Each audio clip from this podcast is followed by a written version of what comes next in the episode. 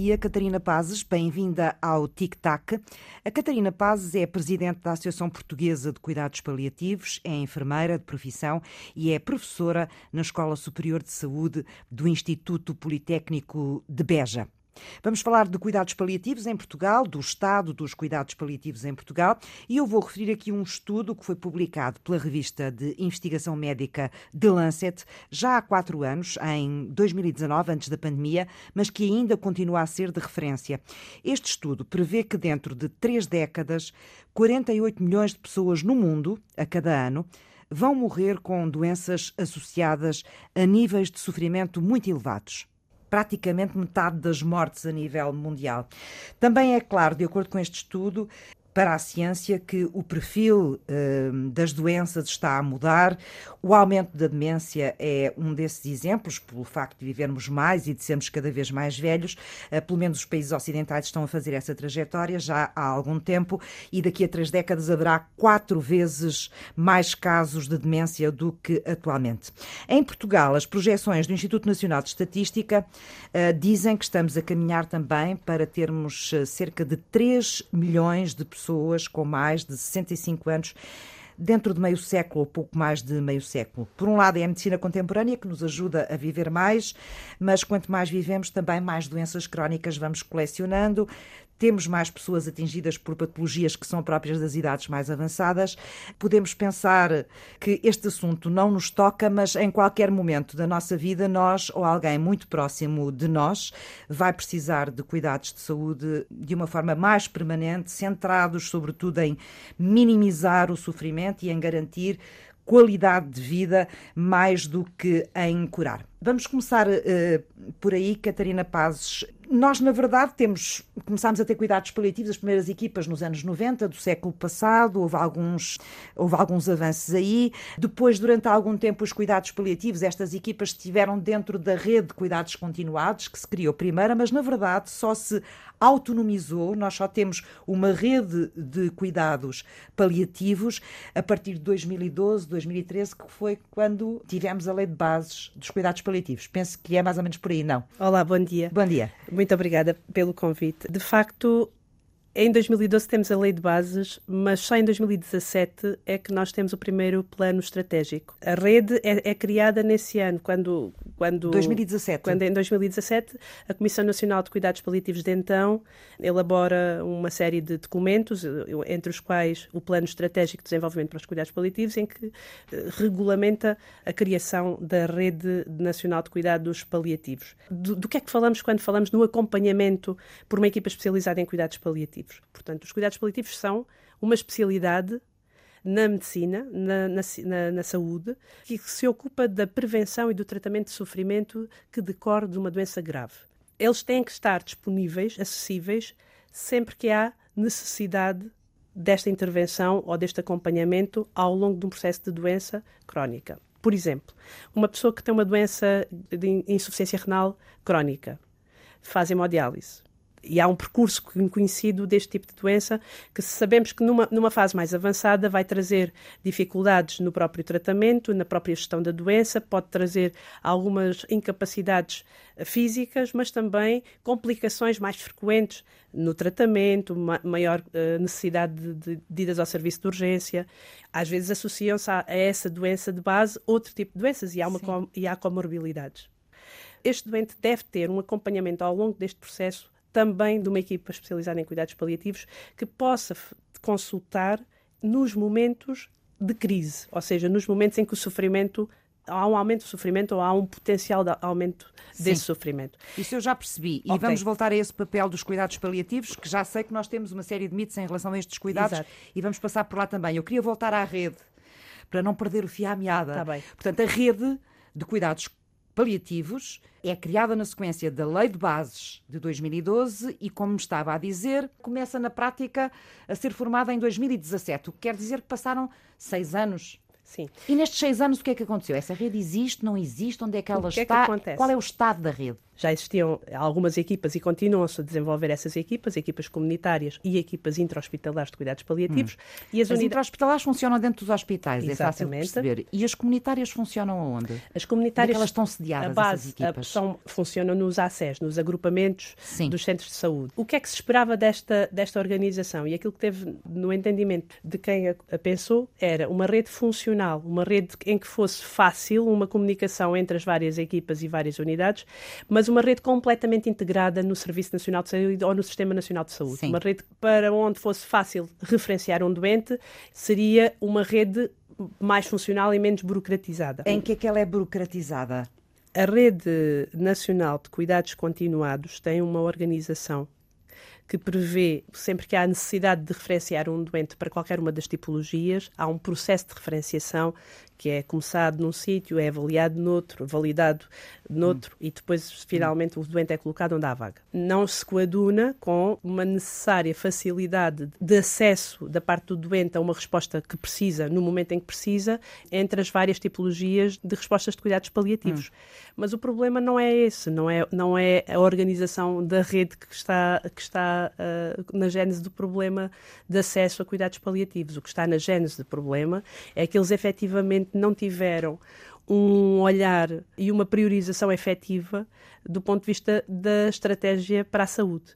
Para ter este acesso, eu preciso que haja todo um sistema a funcionar e preciso que haja estas respostas, este, estes níveis de resposta, acessíveis em, em todos os contextos. Nós temos todo o país, nesta altura, coberto em termos de cuidados paliativos, se a população precisar deles ou não? Não. Infelizmente, a resposta é não, e é não há muito tempo. A percentagem de pessoas que continua sem acesso a estes cuidados estima-se uh, nos 70%, e esta estimativa mantém-se desde que eu hum. tomei posse na. O que me está a dizer é que só 30% dos doentes que necessitam neste momento, ou dos utentes que necessitam neste momento, é que têm acesso à rede de cuidados ah, paliativos. Têm acesso a uma resposta de cuidados paliativos quando precisam. Nós temos uma, uma estimativa de 100 mil pessoas por ano a precisar de cuidados paliativos. Se não soubermos exatamente quem são as pessoas que precisam uh, deste serviço, qual é o perfil delas, em que uh, questões de saúde é que se precisa mais, vai ser difícil desenhar Sim. o plano futuro dos cuidados paliativos à Sim, medida que forem crescendo neste as necessidades. Momento, neste momento há precisamente essa lacuna de descrevermos o problema do ponto de vista das necessidades, mas também há um problema do ponto de vista de percebermos exatamente o que temos uh, ao nível das equipas e dos serviços e das respostas hum. que, o que, que, o Sistema Nacional de hum. Saúde oferece. Porque Portanto, não há um desenho dessa. Neste momento não há nada, porque, porque nós não, temos os planos estratégicos que estão estipulados para serem de dois em dois anos. O último serve terminou. Para quê, o plano estratégico? Só serve para, para orientar a ação do, do, do governo, do Estado, no desenvolvimento de soluções para colmatar as falhas de Sim. respostas que existem no país. Então, para encontrar essas soluções, tem que se fazer o diagnóstico e saber em que ponto é que se está. A questão é, o último plano estratégico que terminou em dezembro de 2021, se, desculpe, 2022, Sim. continuamos sem conhecer este relatório. Passámos 12 meses sem saber como é que está a situação atualmente e não sabemos o que é que está planeado. Esse relatório está entregue à direção executiva. Hum. Seria a, a, direção executiva. Portanto, ela não é pública. A publicá-la. Não há nós não, não, nós não em relação ao estado dos cuidados no final de o que é 2022. Este tipo de resposta não está desenvolvida em todo o país e há vários sítios do país que continuam sem ter acesso a uma equipa comunitária de suporte em cuidados paliativos. Houve alguns avanços, claro que sim, mas o que sabemos é que as equipas estão com dificuldades em manter o seu trabalho, estão com escassos recursos e sabemos que os recursos são poucos em, todo, em todas as áreas, mas se este é um ponto estratégico do ponto de vista da necessidade da população, eu tenho que tratá-lo dessa maneira quando definimos um hum. plano para a saúde. Quando me fala em recursos em cuidados paliativos, para as pessoas perceberem o que é que, é que tipo Estou a falar de, de profissionais é de cuidados paliativos precisam. Estas equipas comunitárias, por exemplo, dependem diretamente da, de médicos especialistas em medicina geral e familiar que se dediquem a esta área, enfermeiros da comunidade que se especializam também nesta área e outros profissionais, psicólogos, assistentes Portanto, sociais, são sobretudo etc. recursos humanos que faltam. Sim. Nós discutimos muito na nossa sociedade, até porque houve um projeto político nesse sentido, a questão da da eutanásia, que foi aprovado no Parlamento. Falta a regulamentação da lei da eutanásia, foi adiado para a próxima legislatura. E à boleia da questão da eutanásia falou-se muitas vezes de cuidados paliativos. Não sei se bem, se mal, porque há quem defenda que não faz muito sentido avançarmos com uma legislação destas antes de. É um dos argumentos antes de termos ou de criarmos uma rede eh, de cuidados paliativos que seja acessível a todos. Isto tem muitos braços, esta discussão, mas eu gostava de saber a opinião da Associação esta, nesta matéria, se devemos separar estas questões ou se elas estão, na verdade, ligadas. Os cuidados paliativos são uma área clínica, uma área especializada dos cuidados de saúde, uma boa prática aos quais todos devemos ter direito uh, e acesso quando temos uma situação de doença grave que provoque sofrimento. É assim que devem ser tratados os cuidados paliativos como um problema de saúde pública enquanto não estiver acessível a todos e enquanto tivermos tanta percentagem da população a precisar que não tem acesso. Porquê é que a questão de, de, da eutanásia e a, e, a, e a situação da discussão da eutanásia traz à boleia os cuidados paliativos? A lei diz que o motivo para a pessoa pedir a antecipação da sua, da sua morte perante uma situação de doença limitadora da vida é o sofrimento, sofrimento intolerável se o sofrimento intolerável por causa da doença é o motivo que a lei apresenta, que traz a possibilidade da pessoa pedir a antecipação da morte, e ao mesmo tempo vivemos num país em que o acesso aos cuidados de saúde que têm como objetivo o alívio do sofrimento que decorre da doença, parece-nos haver aqui um problema de justiça. Mas agora temos uma lei e a lei foi aprovada. Portanto, a, a discussão neste momento tem que ser como é que ela vai ser regulamentada de forma a, pro a protegermos as pessoas daquilo que seja má prática do ponto de vista de, de as empurrar para uma solução que elas não quereriam se tivessem os cuidados que precisam. Num país em que o serviço de saúde está com tantas dificuldades, num país em que continuamos a não ter como prioridade melhorar os cuidados de saúde nesta área, então nós temos aqui uma situação de possível injustiça e talvez tenha sido extemporâneo, e foi, essa foi a nossa posição, nós, nós dissemos que era extemporânea esta discussão, tendo em conta o, o estado de desenvolvimento dos cuidados uh, de saúde e dos cuidados paliativos em Portugal, precisamente por isto, pelo acesso Sim. ao alívio do sofrimento. Vamos agora voltar um bocadinho ao início da nossa conversa, porque estávamos a falar no início que realmente há aqui uma série de mitos ou de ideias convencionadas à volta daquilo que são os cuidados paliativos eles, na verdade, quando surgirem, quando se começou a falar de cuidados paliativos, na gênese teve as situações de pessoas com doença grave, incurável e em fim de vida. O que é certo é que ao longo deste tempo todo, os cuidados paliativos foram evoluindo, não é? Qual é o estado da arte, digamos assim, hoje em cuidados paliativos? O que é que é a boa prática e o que é que eles representam hoje? De facto, houve uma enorme evolução. Foi sendo demonstrado que esta abordagem paliativa centrada no alívio do sofrimento e centrada na qualidade de vida e centrada na pessoa, naquilo que a pessoa define como bom para si, tem benefício até do ponto de vista da gestão da doença e, e também até do, do, do, próprio prognóstico. O que está definido como boa prática é os cuidados paliativos estarem disponíveis, serem disponibilizados a um doente que tenha necessidades paliativas complexas. E o que é que é isto? São um, todas as respostas humanas que, que implicam sofrimento. Pode ser físico, emocional, eh, existencial, espiritual, que as, as doenças graves e limitadoras da vida, ameaçadoras da vida, trazem. Quando o diagnóstico se faz de uma doença destas, pode haver um nível de sofrimento associado a esse momento muito alto e pode haver a necessidade de uma intervenção multidisciplinar. E os cuidados paliativos devem estar aí já também? Devem estar disponíveis. Deve ser natural para o doente ter acesso a cuidados paliativos quando precisa deles. Ao longo do processo pode isso, haver isso momentos em que... também nas outras áreas de especialidade médica haver algum conhecimento sobre cuidados paliativos? Implica. Implica um desenvolvimento efetivo de, da área. Percebe-se que há mudanças.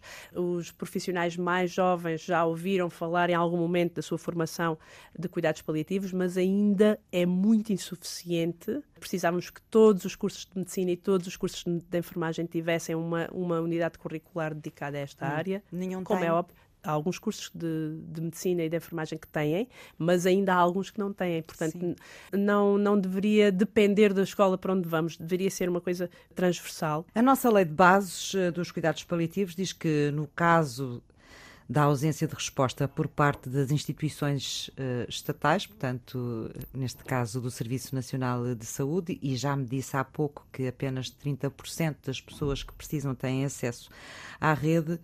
A lei diz que o que está previsto é o recurso a prestadores privados, setor social e setor privado.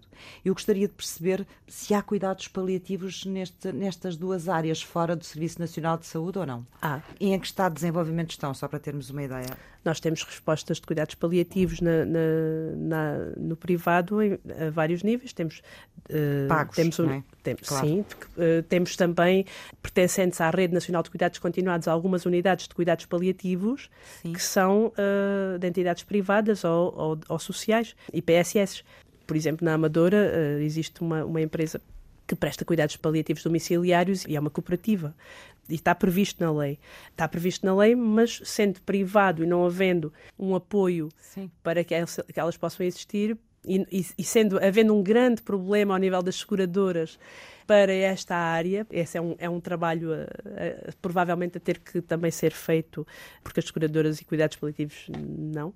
Portanto, fica muito difícil de, de um cidadão comum conseguir ter acesso a este claro. tipo de cuidados se não for pela, pelo Serviço Nacional de Saúde ou se não for uma Sim. coisa, algo que, que, esteja dentro da Rede Nacional de Cuidados Continuados ou do ponto de vista de, de uma seguradora que possa fazer face aspecto às... não melhora o acesso, não é? Estávamos a falar há pouco de como é que os cuidados paliativos uh, evoluíram no seu conceito também temos um pouco a ideia que os cuidados paliativos são para pessoas mais velhas, quando têm certas doenças, mas os cuidados paliativos são para toda a gente, para todas as pessoas de todas as idades, não é? Toda Sem a gente dúvida. pode ter uma doença grave. Sem dúvida. Essa é uma área também não se fala muito. Sim, temos de facto doentes de todas as idades. Eh, os cuidados paliativos pediátricos são uma área absolutamente essencial, porque temos crianças desde antes de nascer até, até serem adultos, que podem precisar, e, e temos uh, cerca de, de 8 mil crianças, é uma estimativa, vol, voltamos a isso, uh, de cerca de 8 mil crianças uh, por ano a precisar de cuidados paliativos e temos muito poucas com acesso a esta, a esta área de especializada.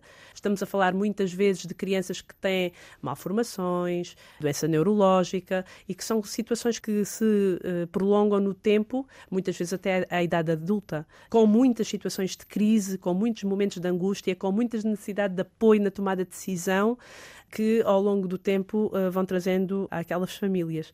Temos poucas respostas desta área que se desloquem ao domicílio, permitindo pouco que estas crianças passem no seu ambiente uh, mais tempo é um direito e é um dever, enquanto sociedade, de nos desenvolvermos nesse sentido também. Já me deu aí mais ou menos uma ideia de que quem trabalha estas áreas muitas vezes fica vou usar essa expressão, fica um bocadinho para trás em relação àquilo que é a evolução normal de um, de um profissional de, de, saúde. Eu, no outro dia, estava a ler uma crónica de uma médica, ela é médica especialista em cuidados continuados, não paliativos, Tânia Seiro Varela, e ela falava.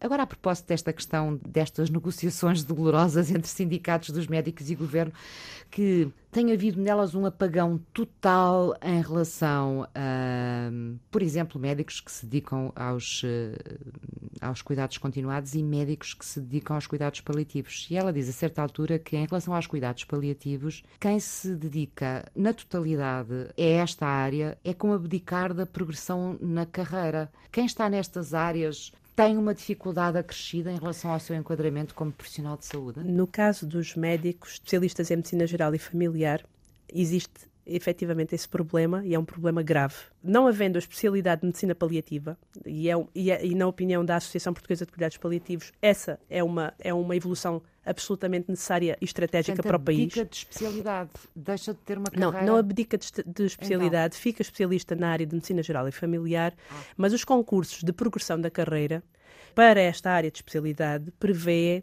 determinados critérios que uh, implicam ter uma lista de utentes, fazer consultas de, das várias áreas programáticas dos cuidados de saúde primários, consultas de saúde materna, Sim, consultas de saúde infantil. Não acontece Pronto. com os médicos dedica, dos cuidados paliativos, é? Exatamente. Quem, um, um, médico que tenha optado por, por desenvolver a sua atividade profissional a 100% então em cuidados paliativos, decidiu, decidiu optar por essa área e, portanto, vai ser prejudicado. Do Sim. ponto de vista. Isso é uma lacuna grande. É uma lacuna enorme e que, obviamente, vai limitar esta decisão de fazer cuidados paliativos. Hum. Isso acontece por, com outros profissionais, por outro, Catarina? Enfermeiros, por exemplo?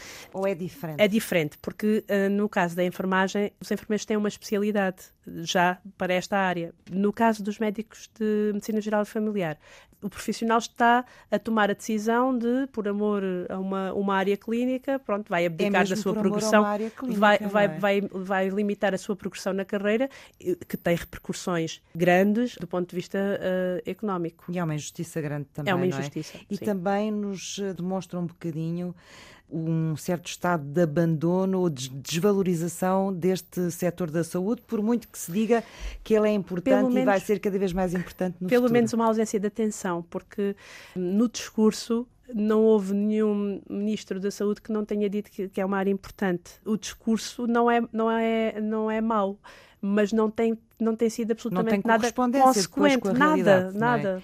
Vamos falar do novo modelo para os cuidados eh, paliativos. Já me explicou aqui no início como é que eles funcionam agora, explicando-me também como é que funcionam as equipas, mas há uma proposta para um novo modelo de organização por os cuidados eh, paliativos que acompanha uma outra reforma que nós temos ouvido falar e que está a ser levada a cabo pela Direção Executiva do Serviço Nacional de Saúde, que tem a ver com a criação das eh, unidades locais de saúde. Portanto, vão acabar as direções regionais de saúde, passamos a ter por áreas territoriais, hospitais e centros de saúde, vou dizer assim de uma maneira simples, a funcionarem em conjunto, portanto, e a trabalhar em uma determinada população.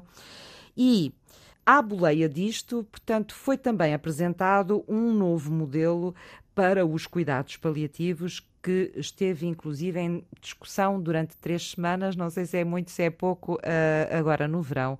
Que novo modelo é este? O que é que muda nos cuidados paliativos? E gostava de saber como é que a associação olha para esta mudança, que penso que será inclusive uma mudança de nome, porque começa-se a falar em relação a este projeto num serviço integrado de cuidados paliativos. Aquilo que foi a maior crítica que os profissionais nos fizeram chegar é que não houve uma, uma atenção aos profissionais que já estão no terreno há muitos anos e que tinham sugestões e propostas e preocupações que poderiam ter ajudado a definir um modelo mais flexível e que permitisse a cada região ou a cada, a cada contexto organizar-se de acordo com aquilo que também são as suas características. Mas este modelo, se for adiante, vai ser muito diferente da forma como vocês funcionam agora, como funcionam as equipas de cuidados paliativos agora ou não? As unidades locais de saúde não são uma coisa, não são uma invenção de agora. É, já existem várias sim, unidades sim. locais de saúde. E onde existem unidades locais de saúde, já existem em alguns, em alguns sítios serviços integrados de cuidados paliativos.